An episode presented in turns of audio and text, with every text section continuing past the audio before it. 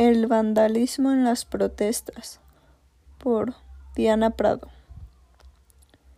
A lo largo de la historia, en diferentes partes del mundo se han presentado protestas. Derivadas por distintos motivos, el pueblo levantaba la voz. De manera pacífica o violenta, las personas marchan buscando un cambio social. El hecho de vandalizar espacios públicos y agredir el Estado no son acciones reprobables y no hace que se pierda el mensaje. La población conservadora en ocasiones descalifica las protestas cuando incurren en estas acciones. Pero no debe ser así. No está mal pintar monumentos o quebrar instalaciones cuando el sistema está roto por dentro. El mundo pone más atención cuando esto sucede. Según la Real Academia Española, una manifestación es una reunión pública, generalmente al aire libre y en marcha, en la cual los asistentes a ella reclaman algo o expresan su protesta por algo. Es salir a las calles con un propósito y en sintonía con simpatizantes de la causa. Olga Onuch, profesora de Ciencias Políticas de la Universidad de Manchester, comenta para BBC que las manifestaciones organizadas también son un recordatorio crucial de que la gente tiene tanto el poder como el derecho de pedir un cambio. Muchos olvidan que el gobierno está por el pueblo y para el pueblo. Surgen diferencias y descontentos que terminan en estas marchas, donde exigen que se les haga valer la voz y la respuesta que dan las autoridades puede marcar la diferencia pues en ocasiones los gobernantes deciden erróneamente reprimir los movimientos sociales. Una forma de llamar la atención ante la indiferencia que tienen las autoridades a los problemas sociales es generando disturbios en espacios públicos y las autoridades y medios de comunicación buscan demeritar estas manifestaciones etiquetando de protestas violentas, en las que monumentos y recintos públicos terminan grafiteados, rotos o incendiados, con el afán de perder de vista el problema principal, la razón por la cual el pueblo está descontento. Javier Fernández argumenta que la utilización de la violencia por nuestra parte es absolutamente ineficaz y sirve al poder para hacernos parecer como una simple pandilla de vándalos.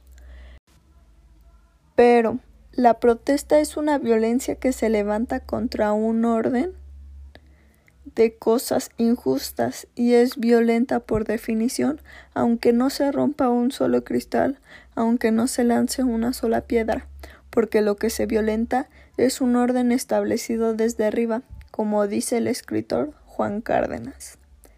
La protesta es nuestra aliada. Con ella se pueden hacer grandes cambios. Podemos plasmar en toda la ciudad el descontento. Las ciudades del pueblo. Y si el pueblo está molesto, hay que manifestarlo. Pero no hay que perder de vista el evitar dañar a los demás ciudadanos, a sus propiedades, pues no se trata de perjudicar al pueblo, se trata de mostrarle al sistema que son capaces y que somos capaces de exigir un cambio. Tampoco se trata de arriesgar la integridad física de las personas, eso nunca será justificado. Más bien, una protesta violenta dará visibilidad a la causa, hace que se hable de ella en el mundo y los medios de comunicación se dan cuenta que está ocurriendo algo y lo transmiten.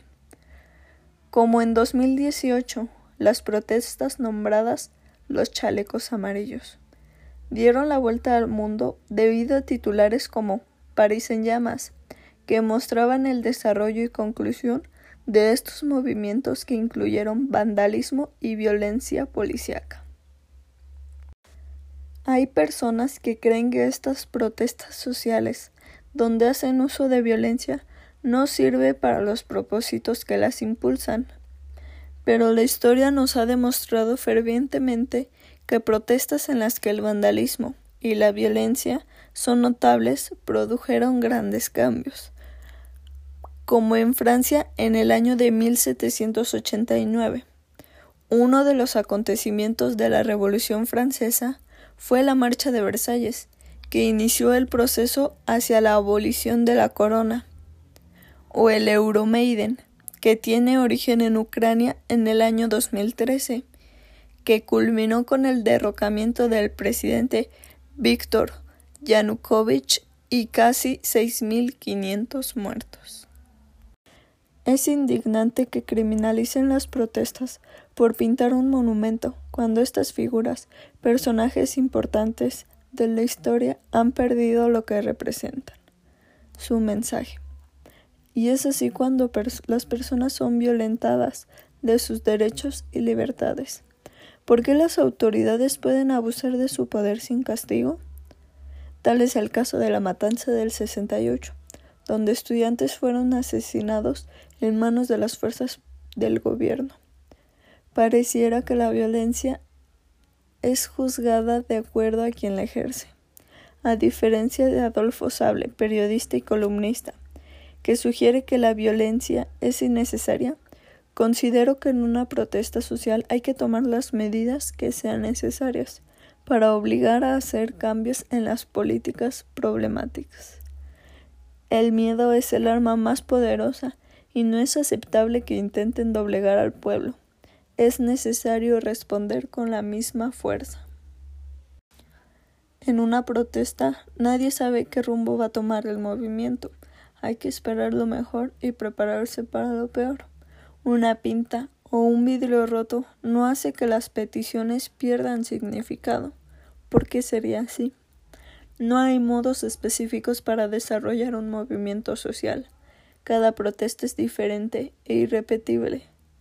Es más importante juzgar el problema que las ocasiona, el por qué se ha llegado hasta esas instancias, analizar por qué no ha cambiado el sistema en lugar de dar prioridad a las paredes y edificios que han sido dañados. Es mejor morir de pie que vivir arrodillado. Emiliano Zapata.